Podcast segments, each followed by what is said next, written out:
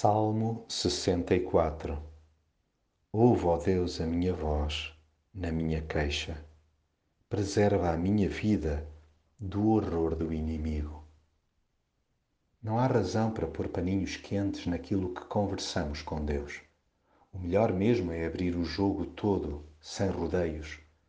Quando estamos à rasquinha, é para lhe dizer logo: só nos faz mal fingir que não estão a fazer moça os complôs de que somos alvo.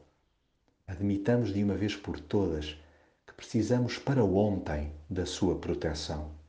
É que sem a sua cobertura fica difícil, para não dizer impossível, escapar ileso do fogo cruzado a que estamos sujeitos. Há por aí muito boa gente que gosta de disparar em chuvalho a torto e a direito.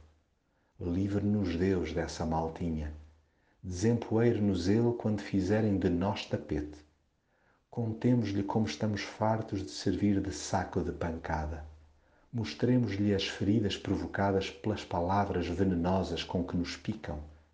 Manifestemos a nossa estupefacção por tanta maldade e impunidade. Não engolamos o que urge ser desabafado. Expressemos incômodo ao mais leve cheiro a conspiração Trate, pois, cada um de conferir a motivação com que abre a boca e sela alianças, já que o coração humano é muito fundo.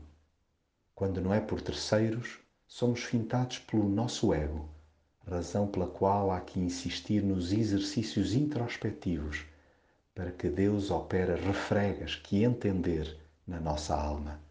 Deus não dorme, pelo que a cama que estejamos a fazer a outros será aquela em que nos deitaremos. A despeito das adversidades, contentemo-nos sempre em fazer o bem.